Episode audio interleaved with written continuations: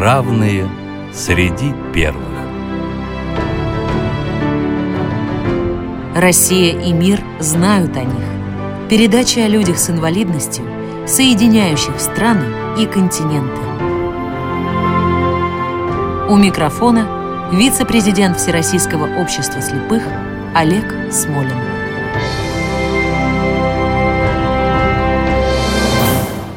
Здравствуйте. Выражение «одной левой» в русском языке означает «легко, свободно, почти без усилий».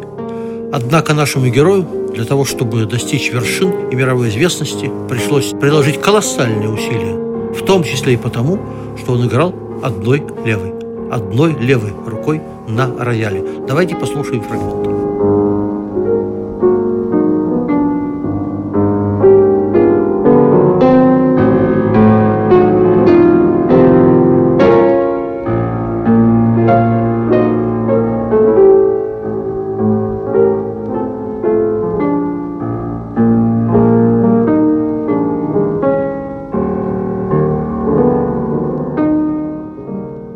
Для нашего героя специально писали такие знаменитые композиторы, как, например, Марис Равель, Сергей Прокофьев, Бенджамин Бриттон и многие другие. И если бы я не знал, никогда бы не поверил, что такие виртуозные пьесы можно сыграть одной рукой. Наш герой сегодня Пауль Витгенштейн. А говорить о нем будем мы с нашим постоянным экспертом по музыкальным вопросам. Наш гость Юрий Алексеевич Совков, преподаватель Института современного искусства. Здравствуйте, Юрий Алексеевич. Здравствуйте, Олег Николаевич. Здравствуйте, уважаемые радиослушатели. Да, Юрий Алексеевич, я вспоминаю из собственной жизни, я не профессиональный пианист, что однажды, сломав правую руку, я немного научился играть на фортепиано левой.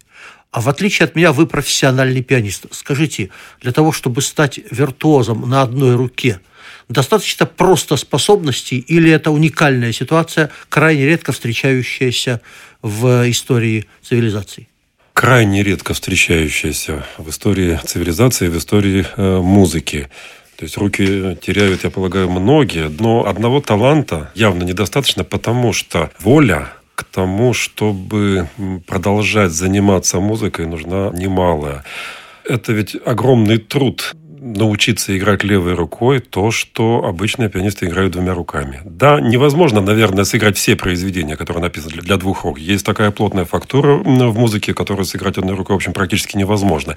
Но в то же время адаптировать большое количество произведений для того, чтобы составить репертуар концертирующему пианисту, это возможно. Кстати, но... Пауль Витгенштейн это и доказал. Да, но он уже был не первым пианистом, который играл одной левой.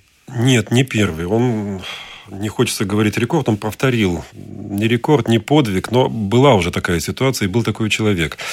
Аристократ, венгерский аристократ Гёзе Ричи. Он потерял в 14 лет руку на охоте, тоже правую.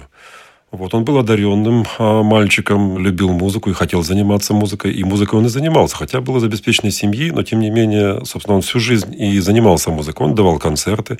И, кстати говоря, учился у знаменитых преподавателей, совершенствовался уже как музыкант у Ференца Листа. И длительное время, более 30 лет, по-моему, возглавлял Венгерскую национальную консерваторию и музыкальное общество. Да, но от него записей музыкальных не осталось, поскольку Нет. еще тогда это не было изобретено. Давайте вернемся к нашему герою. Алексеевич, расскажите о семье, о детстве, восемь детей, обеспеченная буржуазная семья, знаменитый брат, кстати сказать, Людвиг Витгенштейн, знаменитый философ. Как складывалось начало жизни Пауля? Вот вы совершенно правы, что о семье совершенно необходимо рассказать, потому что это проливает свет на многое, что происходило в жизни вот двух знаменитых братьев. Потому что в семье э, было восемь детей. Людвиг младший, ну, собственно, и Пауль. И Людвиг – это младшие дети в семье, с разницей в два года. Старшие – это три дочери, и еще было три сына. И, кстати говоря, семья-то была не только богатой, но отец меценатство, он любил искусство, музыку, живопись и помогал многим артистическим личностям. Хотя он сам, кстати говоря, не получил систематического образования, но был чрезвычайно упрямым, если хотите, настойчивым, энергичным человеком, то есть вот бизнесменом или стали литейным магнатом по терминологии того времени. Он создал огромное состояние. Старшая дочь Гермиона, названная так в честь его отца, а отца звали Герман, она, кстати, скажем, была при нем, как он называл ее, арт-директором. Она формировала вкусы отца и помогала ему создавать весьма значительную интересную коллекцию картин. Другая дочь обладала столь же своенравным характером, как и отец, но о ней не буду говорить много. Многие его разочаровали, потому что он был вообще деспотом. И у него отношения не очень хорошо складывались с детьми, потому что ну, он не терпел возражений и разочарован был тем, что никто из детей, кроме одного Курта, не последовал его путем. То есть не стал заниматься бизнесом. А большинство детей так или иначе прикипели к искусству, к разным его видам. Поразительная история. Да, поразительная история. Двое сыновей, ну, можно сказать, сбежали из семьи, спасаясь его деспотичности отца. Но, с другой стороны, видимо, воля была сломлена уже, и оба они покончили жизнь э, самоубийством за рубежом. Курт, который последовал путем отца и возглавлял одно из предприятий империи сталелитейной, Карла Витгенштейна тоже покончил самоубийством, но в другой ситуации. Он так же, как и младшие братья, воевал, но попав в окружение, он не хотел попасть в плен и застрелился. Здесь вот такая история. Вот, а младшие братья, вы знаете, их жизнь тоже сложилась непросто. Знаете, богатейшая семья Австро-Венгерской империи, да, после 1938 года. Об этом мы еще поговорим. Да, давайте от детства и от семьи к юности нашего героя. Вена, крупнейший культурный центр Европы, с кем общался, кто были его учителя, когда состоялся сценический дебют. Я сейчас скажу об этом. Неудивительно, что Пауль захотел стать и стал музыкантом, потому что уже э, в доме его отца бывали такие люди, которые общем, цвет музыки, и не только в Вене, а во всем мире того времени. Например, Йозеф Ивахим, Клара Шуман, жена покойного композитора Роберта Шумана. Тоже Я... героя нашей программы. Да, кстати. Егоннес Брамс, э, Густав Малер, Рихард Штраус, которым он еще мальчиком играл в четыре руки в доме отца. Вот. А учителями его были также замечательные музыканты и преподаватели. Теодор Лешетицкий, сам концертирующий артист, и прекрасный преподаватель, воспитавший очень много концертирующих артистов и просто педагогов и замечательных музыкантов. Кстати, ученик Карла Черни. То есть музыкальный внук Бетховена, можно и так сказать. И Мальвина Бре, ученица Лешетицкого, которая, в общем, издала методический труд, описав педагогический метод Лешетицкого, столь успешно сработавший в течение его жизни. А композиции и дисциплинам смежным композиций. Он обучался у незрячего а, чешского музыканта, ну, по происхождению чеха, австрийского музыканта, композитора и педагога Юзефа Лабара. Так что он получил, в общем, замечательное образование, и совершенно неудивительно, что он выбрал стезю музыкальную. Да. Не могу не отметить еще раз, что и здесь пересекаются пути потенциальных реальных героев наших программ. Такова жизнь. Да, Юрий Алексеевич, а, и когда же первый сценический дебют Первый сценический дебют состоялся в 1913 году. В году, кстати, когда его отец умер. В этом году он дебютировал как артист на сцене. На большой сцене э, в своем родном городе Вене. Успешно? Успешно. Но дело в том, что, в общем, карьера не получила развития, поскольку, как мы знаем, в августе началась мировая война. Да, и самое удивительное, что при этом оба брата, о которых мы сегодня говорим, то есть мы говорим об одном, но упоминаем и второго, и Пауль, и Людвиг оказались на фронте, будучи представителями богатой семьи, имея все возможности от фронта откупиться. Как вообще могло получиться такое? Кстати, брат Курт тоже. Третий брат. Да, который был старше их. Людвиг, кстати говоря, мог по медицинским соображениям не воевать, да. Пауль не имел такой возможности, но я полагаю, что вот семья еще удивительна тем, что, представляете, вот имея такой достаток, имея возможности избрать совершенно разное, и в том числе и достаточно благополучное существование в этой жизни, они, видимо, были воспитаны так, что гражданский долг для них не был пустым звуком. Я думаю, что именно это их подтолкнуло к тому, чтобы пойти на фронт. А у меня есть альтернативная версия. Я вспоминаю, как Зигмунд Фрейд, тоже еврей, и который тоже стал страшным австрийским патриотом в начале Первой мировой войны. Через полгода, когда стали приходить гробы, рассуждал примерно следующим образом, говорю по памяти. Ну, они-то, имеется в виду э, простой народ, естественно, все поддались угару. А я-то, я же всю жизнь изучал подсознание. Как я мог этому поддаться? Патриотический угар в начале Первой мировой войны присутствовал не только у нас в России, но и в Австрии. Но это результат зависит от точки зрения. Юрий Алексеевич, и что далее происходит? Как складывается военная кампания для Пауля? И как он оказывается героем нашей программы? Вот то, как сложилась служба в армии для него, кстати говоря, это еще один аргумент в пользу моей точки зрения. Я не спорю, но просто мне кажется, что это аргумент. В чем он заключается? Ну, в общем-то, Пауль довольно быстро получил ранение. При наступлении австрийских войск в Польше он получил ранение в правую руку, довольно тяжелое. Попал в плен к нам. Это к вопросу о связях с Россией. И не просто к нам. Да, вот в наш с вами родной город. В наш с вами родной да, город, Омск. город Омск.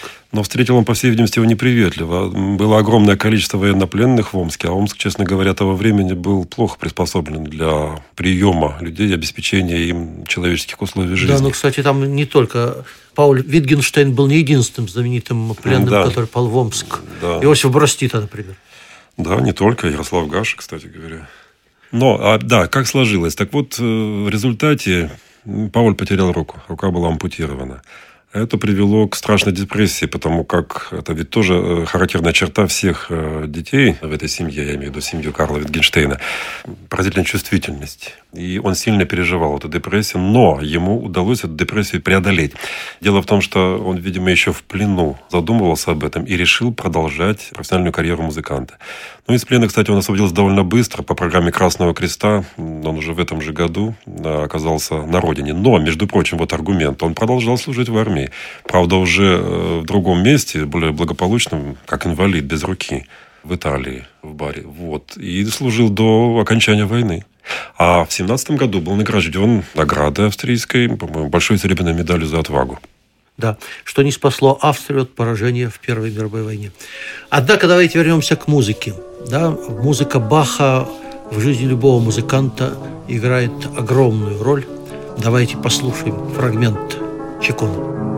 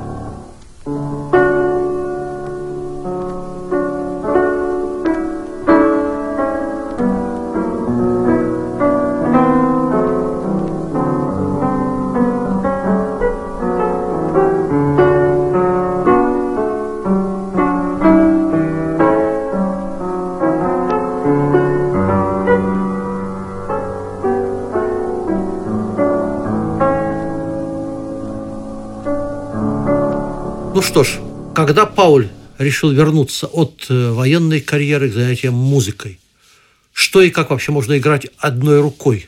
Как складывался его репертуар? Ему пришлось немало потрудиться в двух направлениях. Первое – усовершенствовать исполнительское мастерство с учетом того, что он лишен одной руки. И второе – создать репертуар. Были произведения, написанные для левой руки, но и художественного, и инструктивного плана, но они преследовали другую цель.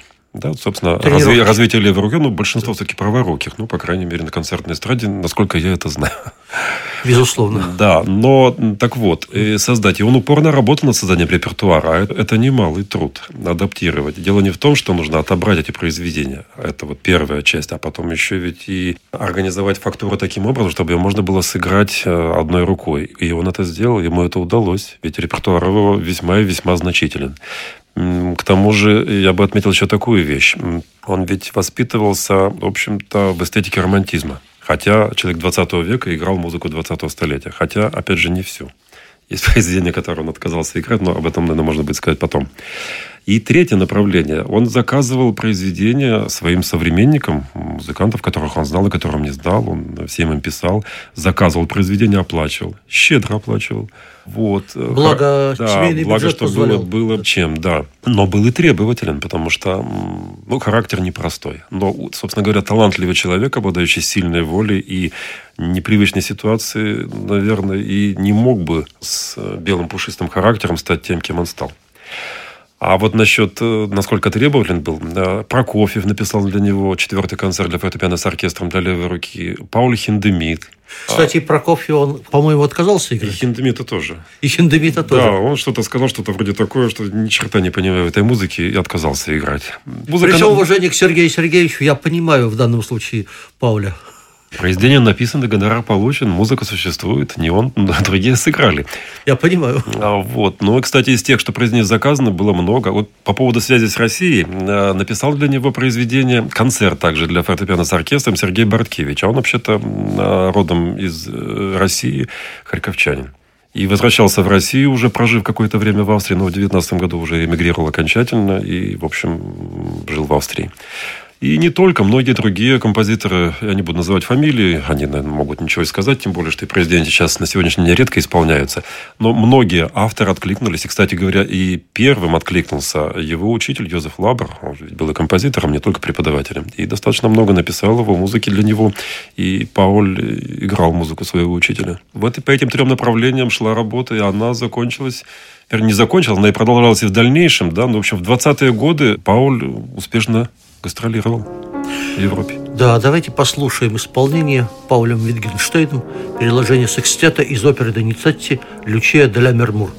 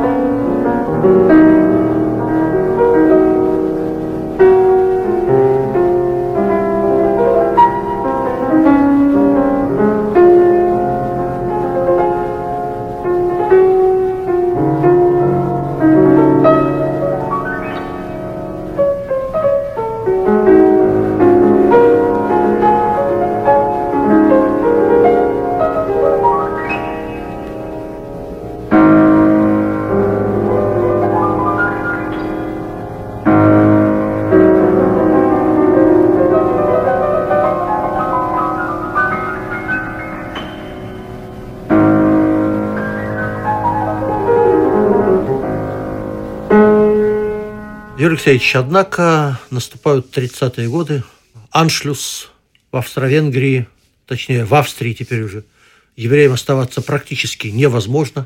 Как удалось спастись нашему герою? Для Пауля Витгенштейна не была эта ситуация, скажем, да, неожиданной. И он, конечно, был готов к тому, чтобы уехать. Ну, я имею в виду необходимые условия для этого.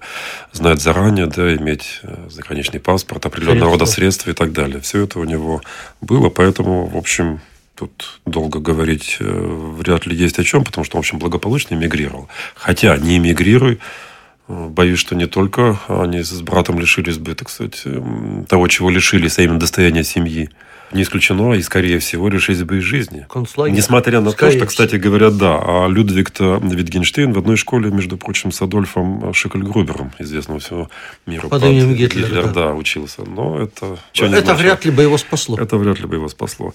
И поэтому в 1938 году Пауль Витгенштейн оказался в Америке, где и продолжал, в общем, свою деятельность. До этого он, кстати говоря, уже бывал в Америке и концертировал, выступал с Бостонским симфоническим оркестром а это один из самых уважаемых оркестров не только в Америке, но и в мире. Он играл в Монреале, э, написанный для него концерт э, для левой руки фортепиано с оркестром Марисом Равелем, и играл успешно. И он продолжал эту деятельность, и педагогическую в том числе, и в Америке. С 1938 года до самой своей смерти в 1961 году. Расскажите о последних годах жизни нашего героя. пожалуй, следует отметить вот что. То есть, когда Пауль Витгенштейн готовился к карьере концертирующего пианиста, потеряв руку, да, Конечно, много было скептиков и много было критики в его адрес. Э, и, кстати, непростые отношения с братом у него были. И во многом из-за того, что брат полагал, что не следует ему этого делать, потому что на его концерты будут ходить по той или той причине, что захочется увидеть инвалида за роялем. Знаете, ну, не мне спорить с величайшим философом 20 века, но в этой части, я думаю, он был неправ. Достаточно я, послушать я, я, записи. Я тоже так думаю. Что, но, безусловно, и невозможно было бы, наверное, ему так долго оставаться на эстраде и успешно концертировать, если бы он был неинтересен как музыкант. А он музыкант, безусловно, тонкий, интересный. И Это вирту... вне сомнения. И виртуозный. И виртуозный. Без этого просто, наверное, не было. Потому что играть произведение нужно было самые разные сложности. Да, его признавали не, не потому, что он был инвалидом, а вопреки этому. Он доказал, что он способен поступать на равных с Но людьми, с то... неограниченными физическими возможностями. В то же время в Америке, в общем, можно считать, что его жизнь и карьера складывались успешно. Он продолжал концертировать и преподавал, ну, пусть не в Джульярдской школе, наиболее, может быть, известном учебном заведении в Америке, но он занимался преподаванием со студентами, пусть это и был колледж, и не самый знаменитый, и в консерватории в Нью-Рошеле, тем не менее он это делал. Ну и кроме того, наверное, все-таки следует отметить, карьера не столь успешная была в том смысле, что, ну, во-первых, наверное, вот интересы новизна прошли, но, с другой стороны, в Америке немножко другое отношение к классическому искусству. Конечно. Другой. Интерес широкий, но не глубокий. Но, тем не менее, он выпустил школу для левой руки, и, полагаю, она не только инструктивное значение имеет, ибо была отмечена. Кроме того, он получил почетное звание доктора музыки, и, собственно говоря, вряд ли если бы он не играл, он мог бы работать в двух учебных заведениях и работать, в общем-то, успешно. У него не было там знаменитых учеников, но от этого вклад его в музыку, а ему было что передать своим воспитанникам, безусловно, не становится меньше или весомее. Ну что ж, наша программа приближается к концу. Напоминаю, нашим гостем сегодня был Юрий Алексеевич Совков, преподаватель Института современного искусства. В заключение позволю себе сказать, все мы помним героя Лескова, знаменитого левшу – который подковал блоху. Но, как показывает жизнь нашего героя Пауля Витгенштейна, и в музыке может творить чудеса одной левой. Когда Пауль обратился к Морису Равелю с просьбой написать для него произведение для левой руки, Равель сказал, «Я напишу для вас концерт, с которым вы объедете весь мир». Так оно и произошло. Давайте послушаем фрагмент из этого замечательного произведения. Программа